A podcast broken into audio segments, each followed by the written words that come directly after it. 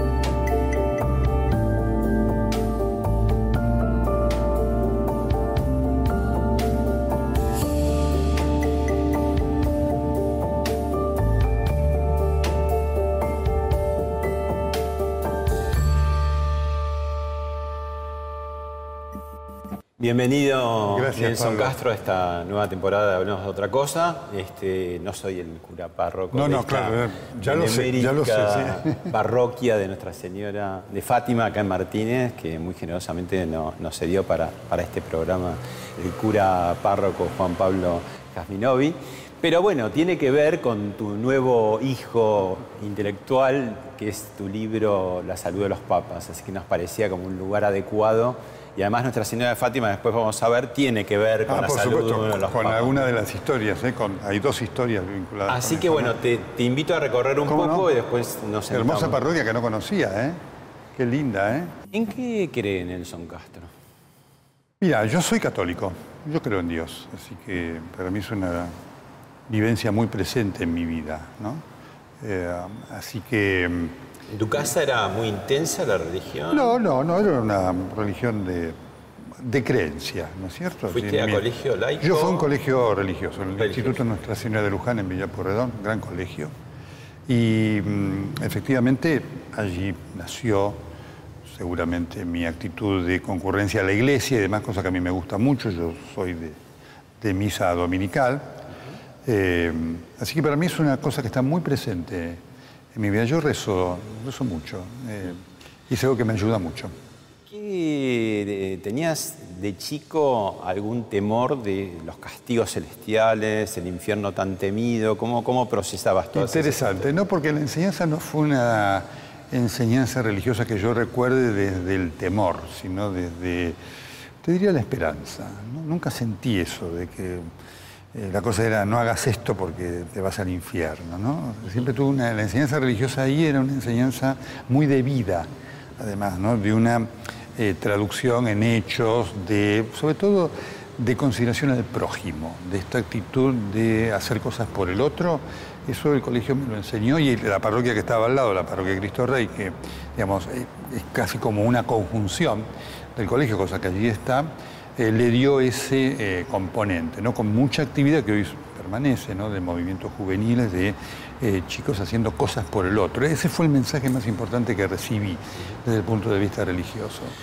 Ahora que han pasado tantas décadas y podemos darlos por prescriptos por el tiempo, ¿qué, qué pecados de niñez o juveniles, sin entrar en, en tu intimidad más absoluta, pero que recordás ir al confesor y, y que Sí, era muy cosa, porque siempre decía, bueno, uy, dije esta mentira, eh, no hice los deberes, sí lo recuerdo, ¿no? Eh, realmente no hice los deberes, esto, aquello y demás.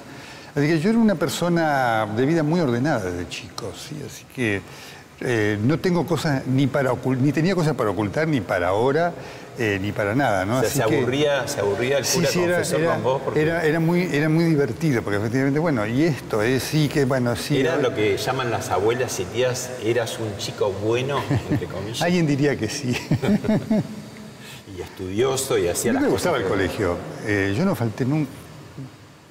Casi todos los años tenía asistencia perfecta, pero no era algo que yo tenía la idea de, eh, del traga del colegio, cosa que después se fue desdibujando porque yo era muy activo también en otras cosas, me gustaba el deporte, me gustaba el fútbol, me gustaban muchas cosas, ¿no? Pero yo disfrutaba enormemente el colegio y eso se lo agradezco a la vida, me encanta estudiar, así que para mí el colegio era una diversión. Ahora más difícil, si tuvieras, estamos frente al altar, estamos frente a Cristo, si tuvieras que, que confesar o, o arrepentirte de algún pecado más actual, de tu profesión, de tu vida, de, no sé, de asignatura pendiente, que si tengo que mejorar en tal cosa, ¿qué, dirías? Siempre eh, vivo con, con pregunta, eh, lo que me queda por hacer por el otro. Eh, ese es el elemento que siempre me lo pregunto, ¿sabes? por eso te decía... ¿Porque no lo haces o porque crees que no es suficiente? Siempre a veces creo que pude haber hecho más por alguien, ¿no? Siempre lo tengo y eso es una vivencia eh, muy fuerte. La condición de médico además te hace eh, vivir la presencia del prójimo muy cercanamente, eh, Pablo, ¿no? Y entonces vos, eso te deja una marca. ¿Y el médico tiene alguna cercanía? Es una suerte de pequeño Dios terrenal, ¿no? Porque también administra la vida y la muerte en algún sentido, ¿no? Es interesante porque es así. Entonces vos ahí te sentís con el, elemento de decir, ¿qué pude haber hecho? Eh, ¿Qué pude haber hecho por el otro? Yo le agradezco a la vida no tener odios ni rencores, ni enojos. Eh, que es una cosa, es difícil de manejar racionalmente, vos a veces la tenés o no la tenés, ¿no? Le agradezco a la vida, si yo tengo que agradecer, a veces voy a Dios y más que arrepentirme le agradezco, le agradezco esto, de no tener odios, de tener capacidad de, de disculpar, no me gusta utilizar la palabra perdonar porque me parece de un enorme valor, ¿no? Creo que perdona a Dios, de entender al otro cuando hay alguna cosa que a lo mejor pudo haberme no gustado o generó alguna controversia. Eso es lo que más le agradezco a Dios, eh, siempre, eh, Pablo, porque me ayuda en mi vida, me ayuda en mi vida, me ayuda, eh, mi, yo vivo muy, eh, muy intensamente el hecho de poder ser mejor para ver qué puedo hacer por el otro. Eso lo vivo muy No querer ser mejor para destacarme del otro. Eh, pues yo soy mejor, ¿qué puedo hacer por el otro? ¿no? Por mi familia, por mis amigos. Eso lo vivo con mucha intensidad y creo que es la formación que la religión, por lo menos yo más vivo como tal y más agradezco como tal. ¿Seguimos? Vamos, sí.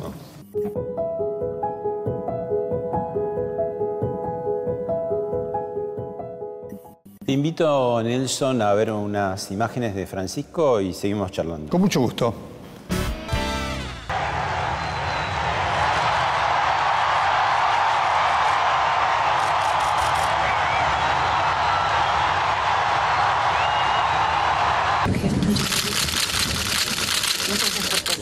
Cuídese, cuídese mucho.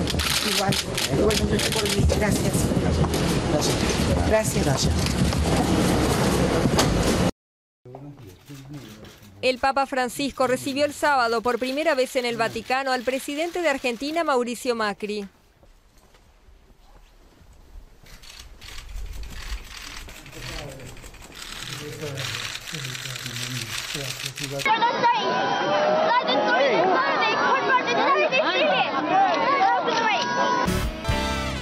Bueno, ya a los 21 años, muy tempranamente, Jorge Bergoglio, hoy Francisco, tiene un incidente gravísimo de, salud, ¿no? Contalo cuál es. Efectivamente, en su eh, pulmón derecho eh, se ve afectado por un lóbulo, por una serie de quistes, eh, que realmente lo obligaron a un tratamiento muy severo y una operación muy dolorosa, de la cual salió muy bien.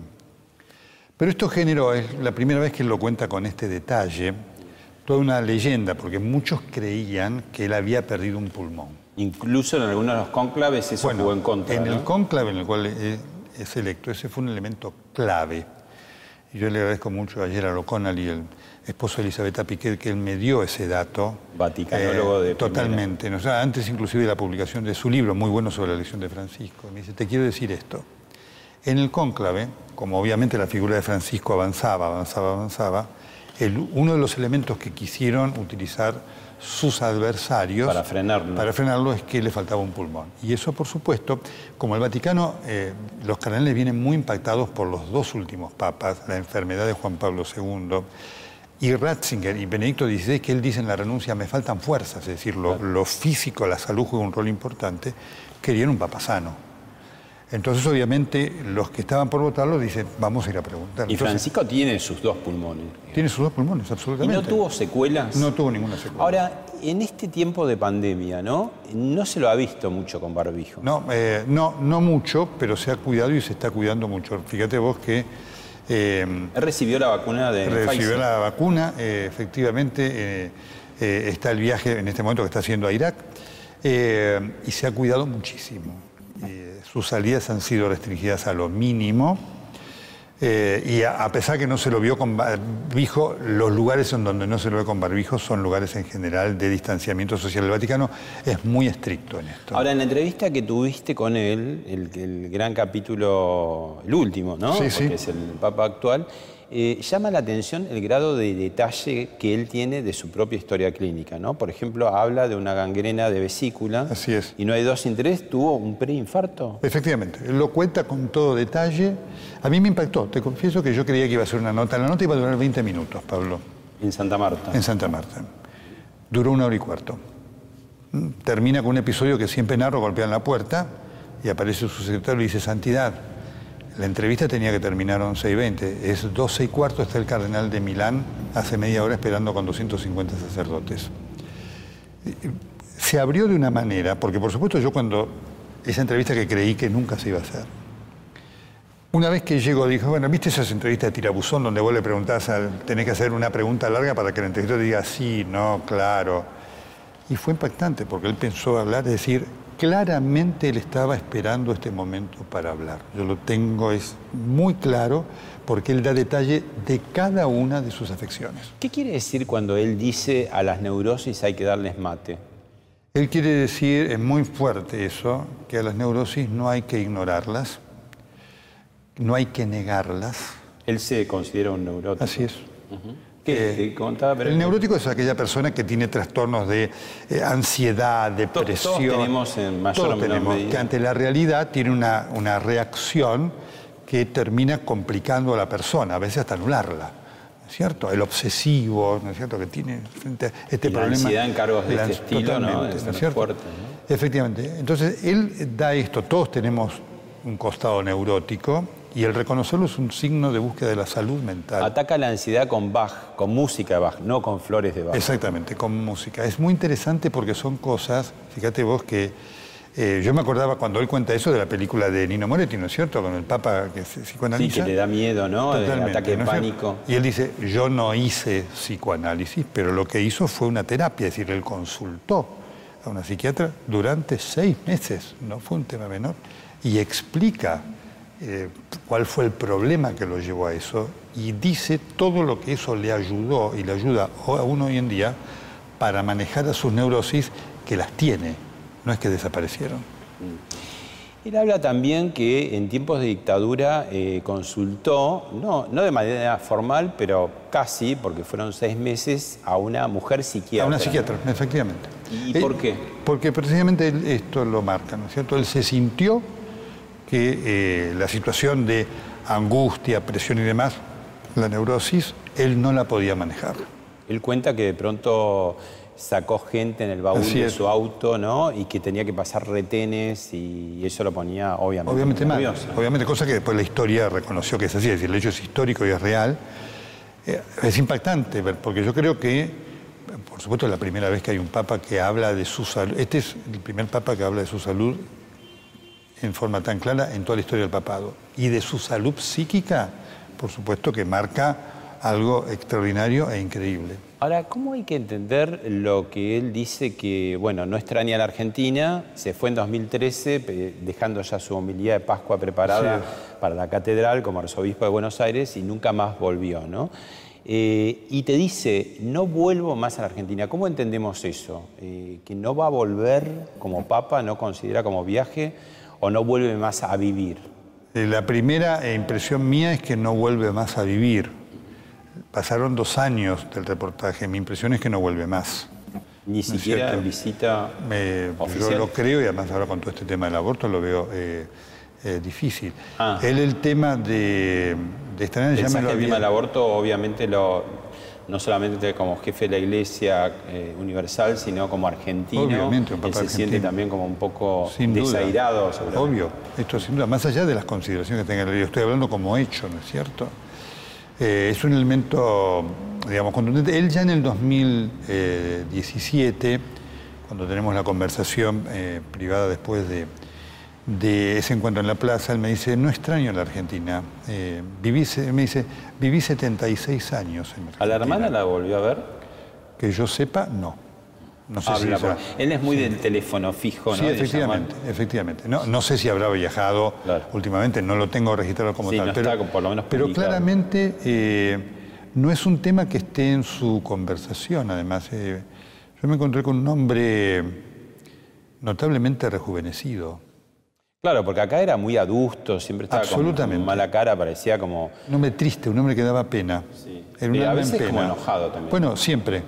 Siempre. Esto yo se lo dije a él. Entonces me contestó, este es el Espíritu Santo. Esa fue la respuesta de él muy clara, que es una pregunta que le hacen inclusive sus colegas, obispos y demás, cuando han visto esa transformación, que les parece increíble de ver un hombre, además con una salud impresionante, porque además en estos dos años, salvo este episodio de ciática que ha tenido hace unos días, que es por el sobrepeso, ¿Qué pasó con el sobrepeso? Porque bueno, es un hombre que notable, tiene, ¿no? tiene tendencia al sobrepeso, ¿no es cierto? Eh, ¿Pero por qué? Porque es goloso, come Y porque más, obviamente se ve- le gusta comer, ¿eh? Eh, realmente. Así que ese es un problema que cada tanto le tienen que hacer alguna restricción. Él cuenta que tuvo un hígado graso también. ¿Tiene comidas prohibidas? ¿Alguna tiene, tiene una dieta él para, para ser aconsejada. Acaba de fallecer su, su médico, el doctor eh, Socorsi, de COVID, así que acaban de nombrar un nuevo médico personal, eh, que se llama, el título del médico papal es el arquiatra pontificio. Eh, y él tiene una buena relación con los médicos. eh, ahí, cuando fue electo papa, al papa se le hace un chequeo, él fue sometido a todo un chequeo y ahí aparecieron algunas cosas como el hígado graso que eh, lo trata, pero es un hombre que está en muy buen estado de salud. Tiene dolores de cabeza también, ¿no? Sí, sí, él lo contó, ahí lo cuenta ahí, eh, cada tanto, y bueno, los trata sintomáticamente, pero está, eh, vos lo ves en relación a lo que conocimos acá hace ocho años, rejuvenecido, es una cosa impactante. No hace gimnasia, pero recibe como masajes o... o- Sí, sí hace alguna kinesioterapia ¿no? y demás, sí, pero él lo dice, soy sedentario, Eh, así que duerme la siesta. Se levanta a las 4 de la mañana, Correcto. duerme una siesta después de almorzar, a las Exactamente. 9 de la noche se va a la cama a leer. Así- así. ¿Qué lee? ¿Te dice? Eh, mira, lee eh, mucha documentación de lo que sé. eh, es un lector de libros eh, también, así que busca el tiempo para tenerlo al margen de las lecturas religiosas y lecturas del, del material del Vaticano y demás. Pero sé que lee libros, también libros de distinta índole, ¿no?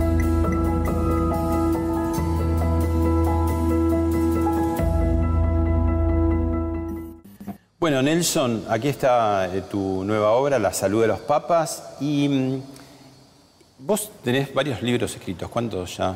Este es el octavo. Este es el octavo libro. Pero este libro no nació de, un- de una iniciativa tuya.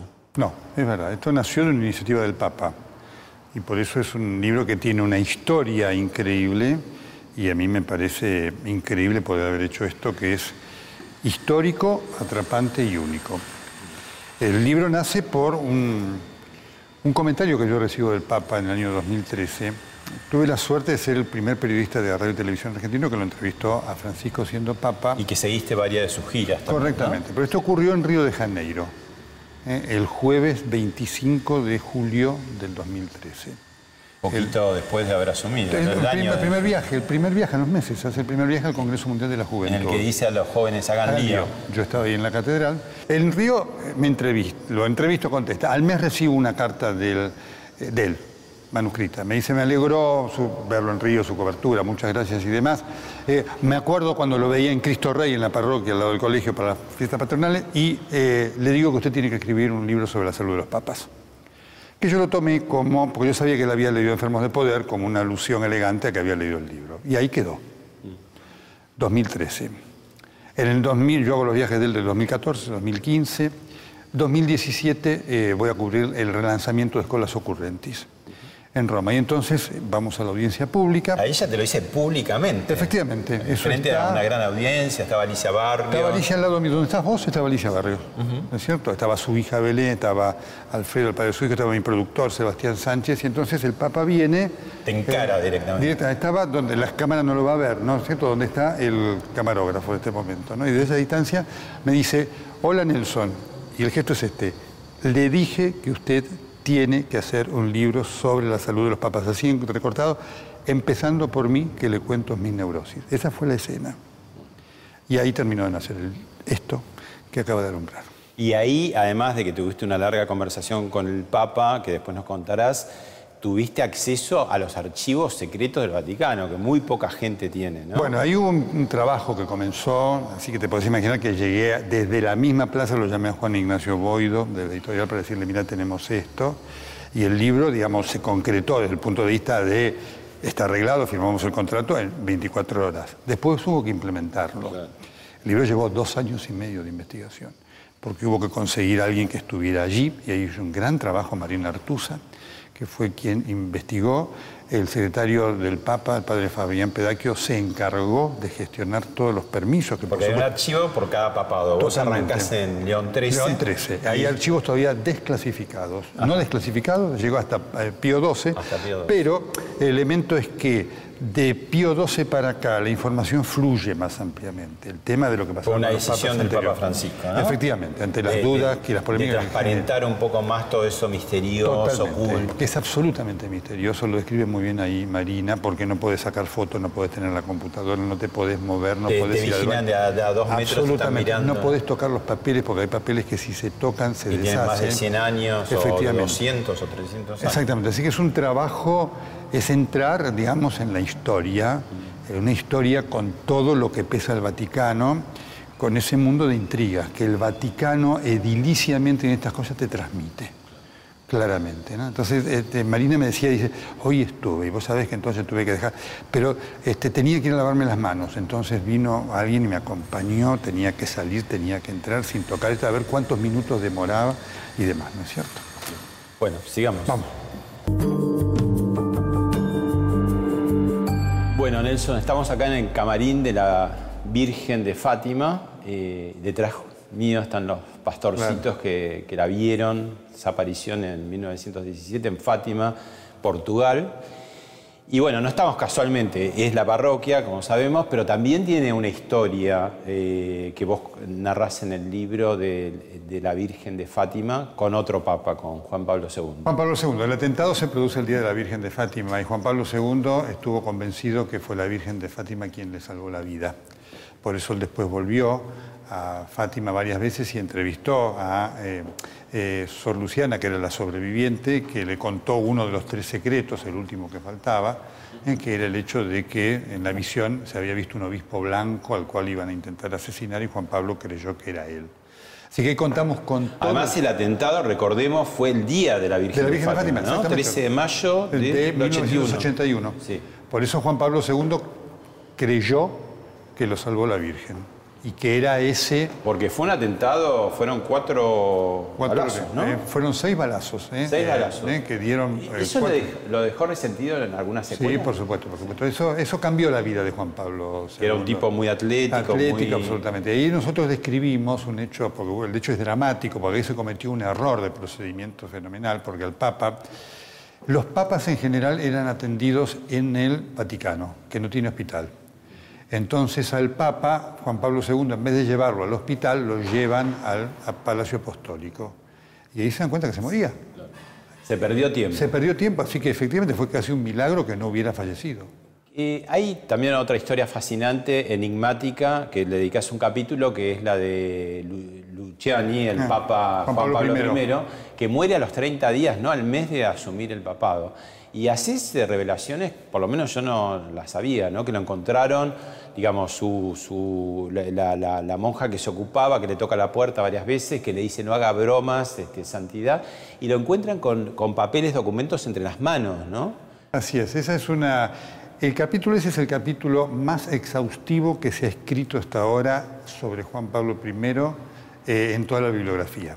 Acaba de salir una, hace un año y medio salió una biografía muy buena de Estefanía Falasca, que contó, tuvo acceso a los documentos, pero tiene una visión vaticanista.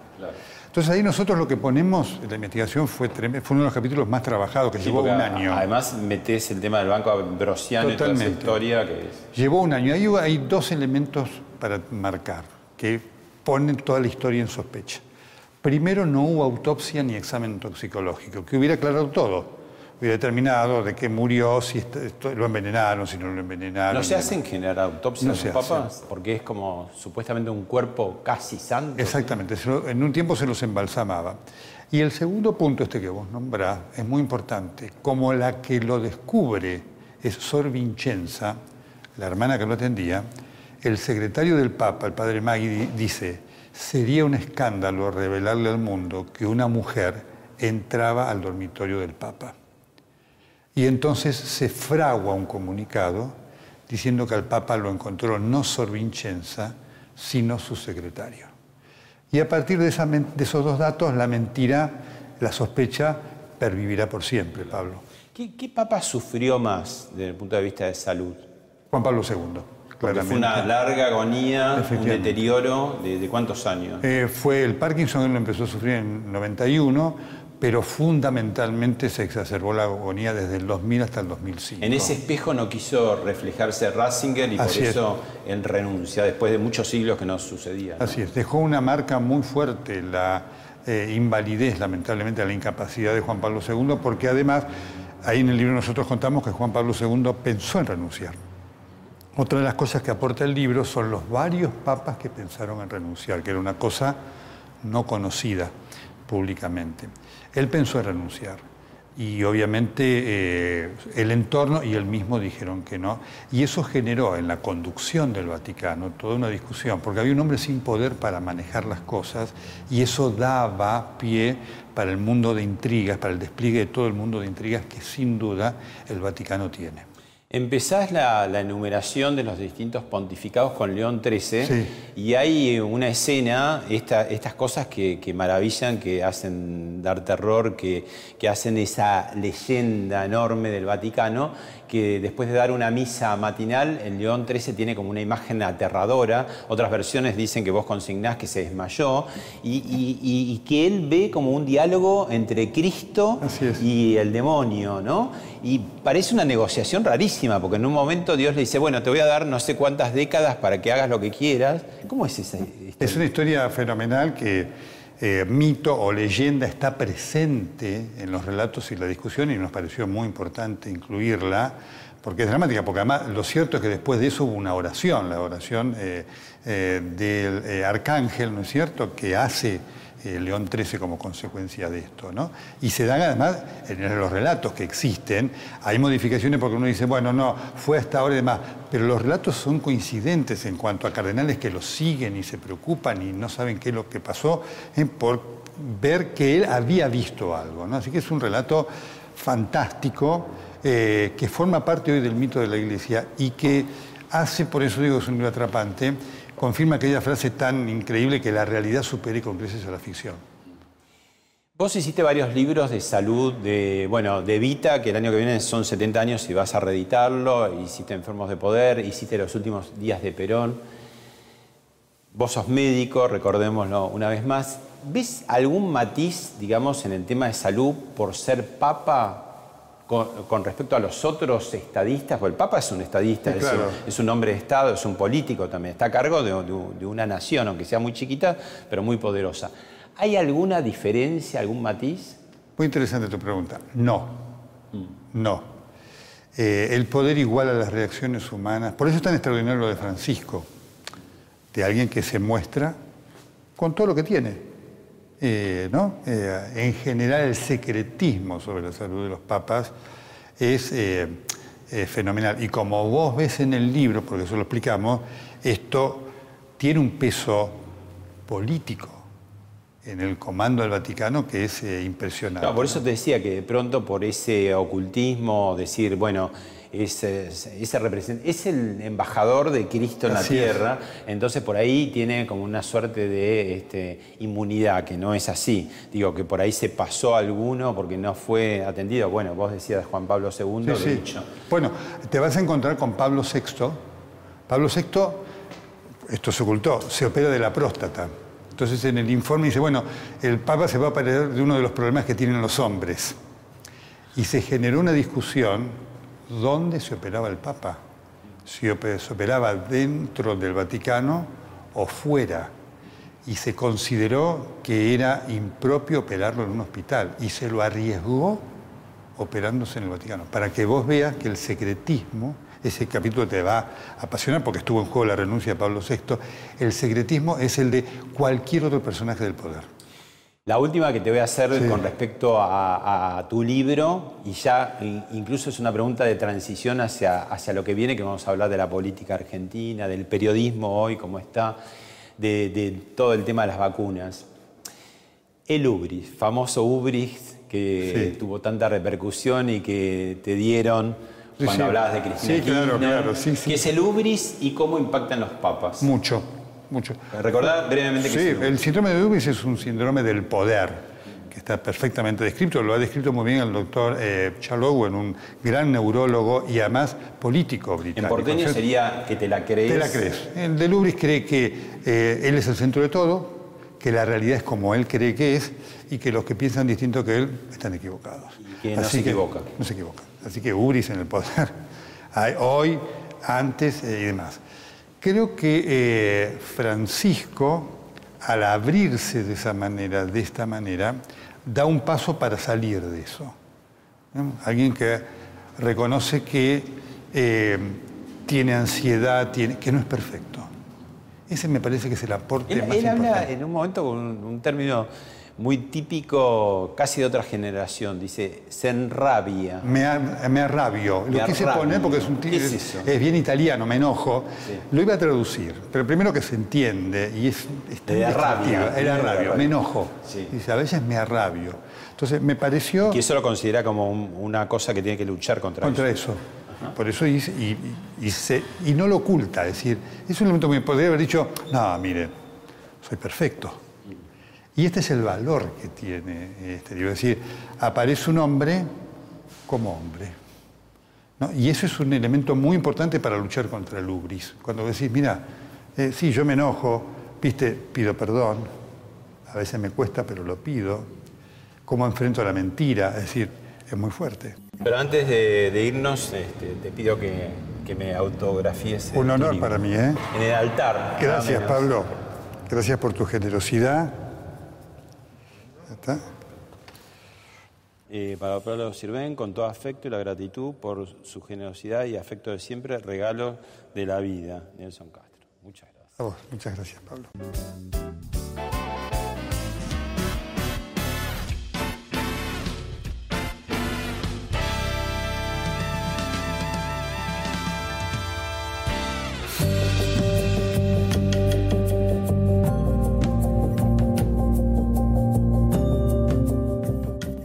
Nelson, aquí estamos nada más y nada menos en lo que era la casa de Juan Martín de Puyredón, ¿no? Director supremo de las Provincias Unidas del Río de la Plata, o sea, la, previa de la Argentina tal cual la conocemos. Un parque impresionante, un museo que, está, que es aconsejable que la gente venga, lo vea. Y me parecía un lugar muy adecuado para hablar de la Argentina de hoy, ¿no? ¿Cómo estás viendo la Argentina? Eh, con pena, con tristeza, Veo un gobierno sin rumbo, veo un gobierno que ha defraudado la expectativa fundamental que había generado Alberto Fernández, la posibilidad de superar la grieta. Veo una Argentina otra vez, digamos, con rumbo del pasado. Y en la Argentina el pasado es sinónimo de división y fracaso.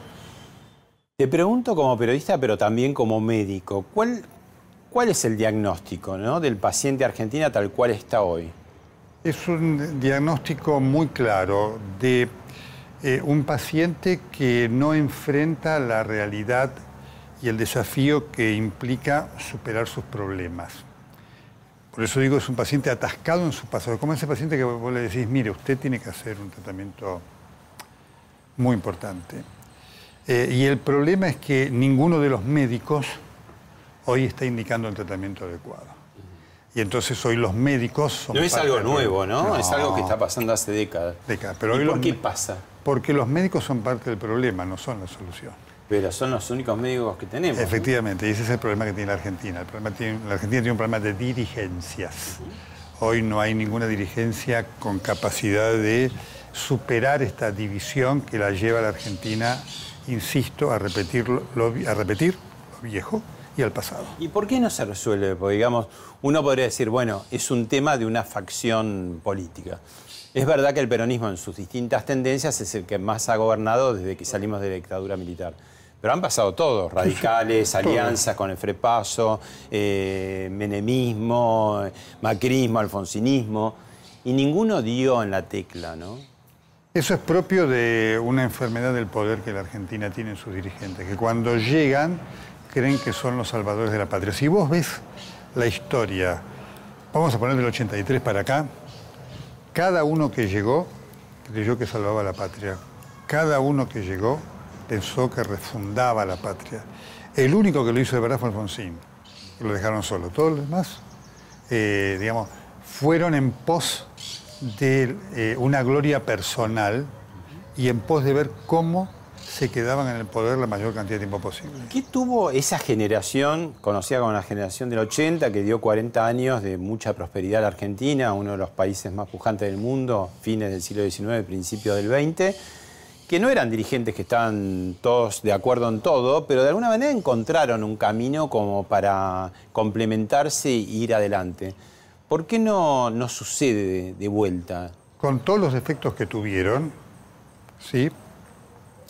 Eh, proyectaron la idea de un país, con errores o no, pero al proyectar vos la idea de un país vas a, los elementos fundacionales, que son la educación, el desarrollo de la infraestructura, un plan para manejar la inmigración, A, B, C, D, se manejó de integración, eh, claro, con un montón de cosas que faltaron, ¿no es cierto?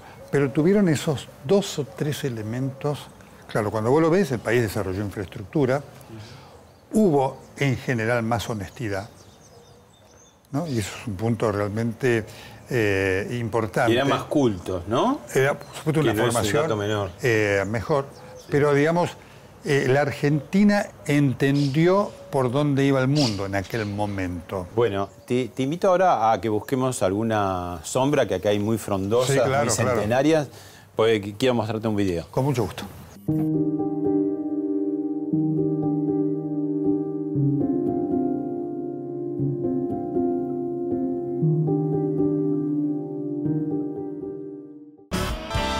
Nelson Castro, al que yo quiero mucho, decía que no había que vacunarse. Y, y la verdad estuvo mal. Nelson tenía que haber dicho vacúnese. Y es médico, ¿no? Es Además. médico, por eso te digo. Sí, me acuerdo que había, él dia- había diagnosticado. Bueno, ¿qué- ¿cómo fue el tema de la vacuna? ¿Había Bueno, que vacunarse? ¿No había que vacunarse? ¿Nos vacunaban veneno? ¿No nos vacunaban? No, yo nunca dije que no había que vacunarse. Dije que la vacuna rusa ofrecía dudas. Y que Antes de- la tuviera- tercera fase, ¿no? De la tercera fase, efectivamente, había dudas para vacunarse. Tantas dudas había que Putin dijo que no se vacunaba. Así que a mí me dio mucha gracia todo esto y lo vi a Chiche, que lo quiero tanto. El otro día hablé con él. Y mm, eh, es muy interesante porque los hechos demostraron que todo lo que nosotros decíamos era verdad. Es decir, Pablo, el hecho de que la vacuna haya tenido eh, su eh, autenticación cuando se publicó el artículo del Lancet con las limitaciones de la vacuna, cosa que el gobierno celebró, era una demostración que todo lo que veníamos diciendo nosotros en cuanto a que faltaba elemento de auditabilidad de la vacuna para que se supiera cuál era el valor de la vacuna, era imprescindible. A ver, porque Rusia tiene dos cosas, una buena y una mala. Tiene una gran trayectoria científica, claro, claro, ¿no? claro. Y el laboratorio Sí, sí, este, muy, importante. Por el otro lado tiene secretismo, ¿no? Así es. Una de las cosas que yo siempre, por eso digo, eh, siempre estas cosas, viste, algunos me llamaban Nelson, el día que se, se la vacuna, yo estuve ahí en el trending topic de los que me dedicaban al tema de los odiadores y a mí me divertía mucho, pues yo lo tomo así, las redes sociales y demás, porque digo, digo, mire, eh, todo esto me termina dando la razón a mí, que no tiene ninguna importancia, como si eso fuera algo, pero en ese contexto, digamos, habían sido, había habido gente del comité de infectólogos que habían dicho a la vacuna le falta documentación para saber la seguridad. Ginés González García dijo el presidente no se vacunó porque todavía no hay la documentación. de Bueno, Putin esto. dijo, ¿no? Mayores de 60 en su momento, ahora no. Así mayores de que- 60 no, todavía no- le faltaban. A ver, hay que decir que, que estas vacunas en general tardan en desarrollar 8 años, 10 años. sí, claro, esto- y esto se hizo en pocos meses. Ahora, ¿vos pensabas que esa vacuna eh, en principio no iba a llegar a, a cumplir o sí? ¿O había No, que sí, sí que lo llegaba. La vacuna tuvo el- la, la Sputnik, Sí. tuvo el hecho del uso político de Putin, cuando dijo en agosto tenemos la vacuna. Entonces ya desde ese momento yo dije, no tienen la vacuna, tienen un proyecto de vacuna, cosa que después ocurrió. Después se dijo, no va a haber fase 3, la vacuna se va a desarrollar rápidamente. Entonces me tocó decir, va a haber fase 3. Mostramos los documentos donde está la fase 3. Eh, va a haber un primer corte para enero Claro. y ahí se van a saber las cosas. El artículo del Lancet, Pablo, que nadie del gobierno leyó, me parece que no lo leyó ni el ministro, pero en fin, dice, la vacuna tiene eh, un periodo de experimentación de 48 días, por lo tanto no podemos saber cuánto tiempo va a durar la inmunidad que da. No sabemos qué tipo de inmunidad que da, si protege contra todas las formas de la enfermedad o si protege contra las formas eh, graves, ¿no es cierto? Igual esas dos dosis dicen que trabajan con distintos Pero elementos. Totalmente, Y elementos. eso puede ser mejor, ¿no? Totalmente, pero lo que te quiero decir, que además todo esto se aplica también a las otras vacunas. Entonces, ¿qué era lo que yo venía diciendo y sostengo? Rusia había presentado la vacuna como si la vacuna no tuviera ningún tipo de inconvenientes. Y la vacuna tiene inconvenientes como la tiene la de AstraZeneca, como la tiene la de Pfizer, como la tiene la de Moderna y todo. ¿Hay mucha diferencia entre las vacunas o hay un patrón parecido? No, tienen distintas plataformas. La, la rusa, la de AstraZeneca, además tiene una plataforma similar con distinto desarrollo. La de Moderna y Pfizer son más modernas en cuanto a lo que utilizan. Eh, otras utilizan técnicas más viejas como los virus inactivados. Tienen distintos elementos de sustento, ¿no es cierto? Eh, pero todas tienen un nivel de efectividad eh, realmente importante. Lo que hay que averiguar es cuál es el nivel de seguridad y sobre todo lo que no se sabe es cuánto va a durar la inmunidad. Por esto que voy a decir, las vacunas todavía están desarrollando la fase 3-4 para ver si dura un año, dos años, seis meses, ocho meses. ¿Tuviste COVID Sí, tuve COVID. y cómo lo pasaste? Muy bien. Fue un simple resfrío y le agradezco a la vida que no tuve ningún tipo de inconvenientes. ¿Sabés dónde lo pescaste? No. La verdad que no lo sé. Y eso demuestra los cuidados que hay que tener, ¿eh? ¿Y eso eh, te inmuniza de qué manera?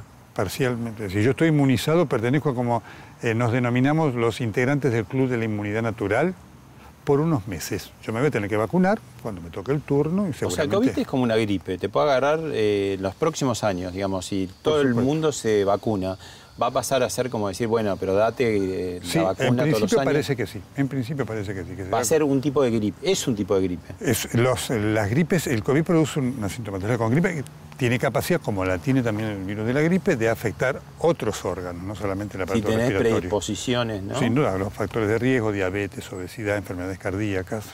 O sea que eh, la, la vacuna, primero, no es para siempre y el haber tenido COVID no es para siempre tampoco que estás inmunizado. No, no es como, qué sé yo, la varicela o el sarampión o la fiebre urliana, que una vez que tenés no la repetís más. Así que por eso tenemos que tener cuidado. Yo sigo usando barbijo, no lo uso ahora en la entrevista, por supuesto, pero eh, mantengo distanciamiento social, la higiene y demás.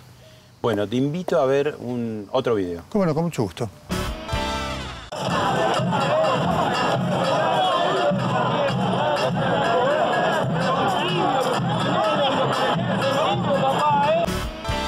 La protesta de la oposición en Plaza de Mayo y esta instalación fallida, muy discutida, muy repudiada de las bolsas, ¿no? Sí, sí, yo la repudié, porque hay cosas con las cuales eh, no se puede ni jugar ni hacer ningún simbolismo. Vos con la muerte no podés hacer ningún simbolismo. En un país con tantas muertes. Con tantas muertes.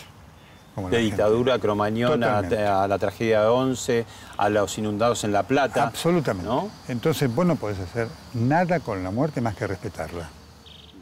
Y no podés utilizarla. Porque si no es un boomerang. Es un boomerang.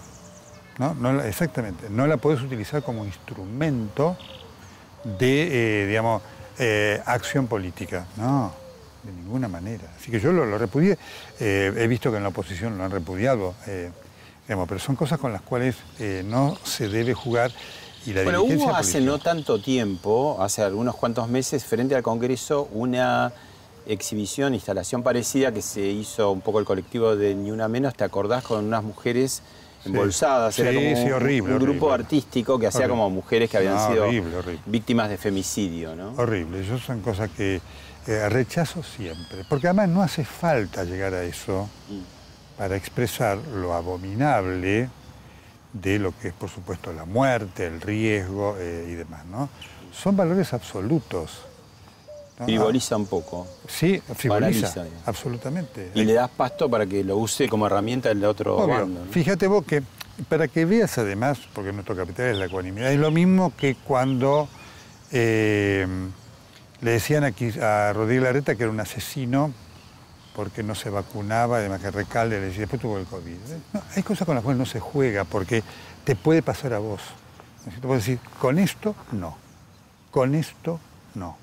Punto y aparte. Por eso yo lo repudié eso. Hace unos pocos días el presidente Alberto Fernández inauguró el periodo número 139 legislativo, una larga pieza de casi dos horas y elegimos este fragmento para que escuches y lo analicemos. No llegué a la presidencia para ser sordo a las críticas bien intencionadas.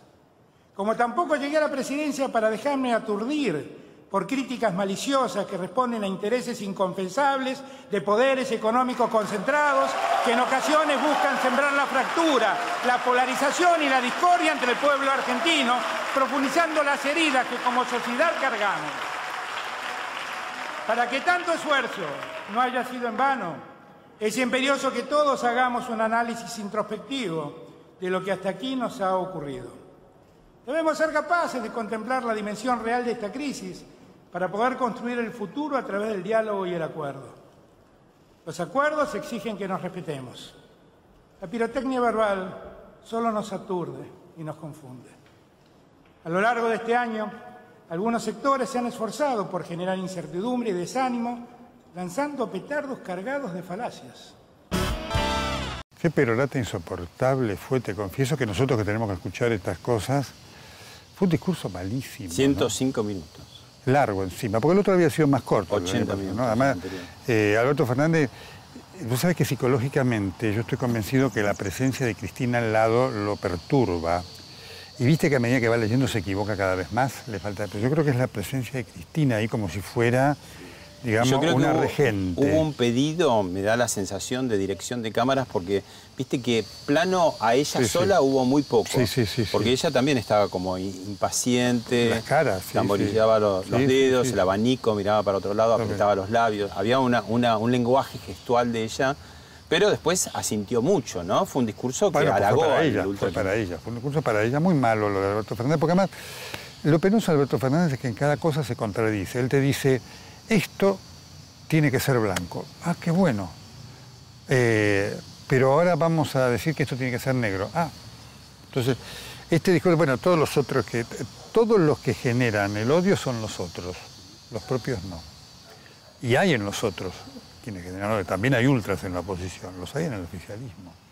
Entonces, pa- para mí lo que representa este discurso de la cristinización de Alberto Fernández es eh, la defraudación a su gran promesa. Su gran promesa fue, volvimos para ser mejores, vamos a luchar contra la grieta. Y este discurso significó revalidar el vamos a ser tan malos como fuimos entonces y vamos a vivir de la grieta. Y es lamentable. Ahora hay un nexo muy claro contra la justicia, porque digo, la prensa ya estamos como acostumbrados Sí, claro, y claro. no tiene mucho efecto Claro, finalmente, ¿no? Eh, pero en, en el tema de la justicia sí, porque incluso ya se anunció una comisión bicameral.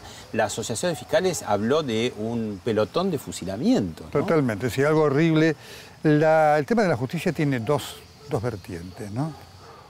Una, satisfacer la de Cristina. Cristina tiene un problema porque Cristina a esta altura creyó que estaba ya libre de causas. Y va a ser imposible, Cristina va a ser condenada. Es muy difícil que no lo sea después de la causa Baez. En algunas causas no, la causa del dólar futuro no tiene, no tiene ningún sentido. El acuerdo de Irán quizás tampoco, porque es No, no, político. eso no lo sé. La causa del dólar, porque el dólar futuro es un tema muy político, y así como le podría pasar a Cristina, cosa que seguramente gente hizo negocio, también ocurrió con el macrismo. ¿no? Ahora trataron de despejar con el tema de la deuda externa de. Macri. Bueno, ¿no? otro, otro Nada va a pasar con eso, ya lo tenemos. Son cosas del pasado, ya otra vez, de la deuda. Nadie va a ir preso, habrá todo un lío legal y demás, pero más allá de las críticas que yo hago a cómo se manejó todo eso por parte del gobierno de Macri. Ahora, el tema de la justicia tiene dos, dos vertientes, ¿no? Uno, esta forma real, que yo no sé cómo la van a impulsar, porque la comisión bicameral es inconstitucional. La Constitución Nacional establece cuál es el régimen para sancionar a los jueces malos, el juicio político. Así que no va a pasar nada con la comisión bicameral, va a seguir el hostigamiento.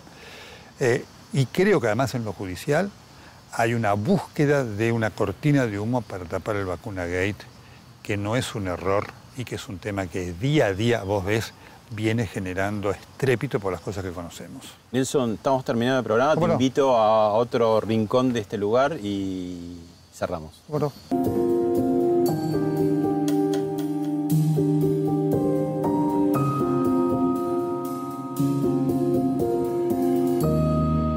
Nelson, ¿cómo está el periodismo argentino hoy? Y está en una situación difícil, porque efectivamente eh, la grieta lo ha tomado en muchos casos, y yo siempre digo que nosotros tenemos que superarlo esto, porque la grieta representa la antinomia, que no es lo mismo que la pluralidad. La pluralidad, la democracia es diferencia, y hace que vos pensás A, yo pienso B, y nos respetamos, no solamente nos toleramos. Y yo discuto con vos, eh, pero no discuto para silenciarte, a lo mejor discuto para, vamos a poner, imponer mi idea, aunque la discusión es para ver cómo aclaramos ideas. La antinomia es distinta, la grieta. Yo no quiero que vos estés presente. En la importancia de un debate, de una discusión, Pablo, no es quien gana, es que se aprende.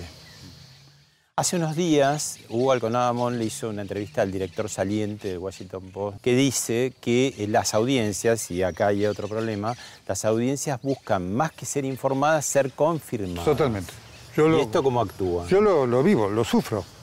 ¿Lo ha sufrido? Lo y lo sufro. Yo cuando, digamos, eh, cuando la gente cree que yo soy anti-kirchnerista, ¿no? Porque critico el kirchnerismo en prácticamente todo. Son muy pocas las cosas buenas del kirchnerismo.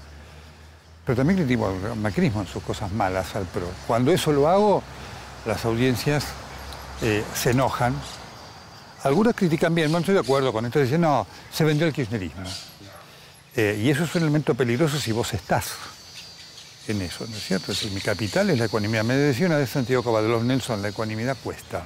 Y por supuesto que cuesta, pero es nuestra obligación. Es decir, yo critico cosas del kirchnerismo con dureza. Lo que pasa es una presión sobre el, hombre o la mujer de prensa y sobre la empresa, también. ¿no? que no quiere perder ese lugar, ese rating. Es muy importante lo que vos decís y creo que las empresas debe, si quieren, si quieren perdurar, tienen que sobreponerse a eso. Porque nuestro capital es ese, el de la credibilidad. A mí me alegra mucho cuando me llama alguien que me dice, no estoy de acuerdo con esa visión suya, pero le creo. Le creo porque sé que usted va a dar lugar a mi opinión. Y la podrá criticar, pero no la va a anular ni la va a dejar de respetar. Entonces es un elemento muy importante para nosotros que las empresas deben tener en cuenta porque eso hace a su responsabilidad social. Hay una frase de Chuck Anderson que me regaló Bob Woodward que dice, el periodismo honesto es un instrumento esencial para hacer a las, demo- a las sociedades democráticas más plurales y transparentes. Y esta es nuestra misión. La última, Nelson, vos eh, dijiste al principio del programa que rezás. ¿Qué pedís? Salud para mi familia, para los, los afectos, eh, para mí, eh, trabajo y bienestar para la sociedad donde vivo, es decir, la Argentina. ¿Te sentís escuchado? Es interesante, muchas veces sí. ¿Dialogás? Eh, intento. ¿Te devuelven la...? Yo siento que muchas veces sí. Si yo tu- tuviera que dar mi experiencia de vida, eh, debo decir que yo a Dios le estoy agradecido. Es mucho lo que siento que he recibido de, de cosas que siento que me he escuchado. Gracias, Nelson.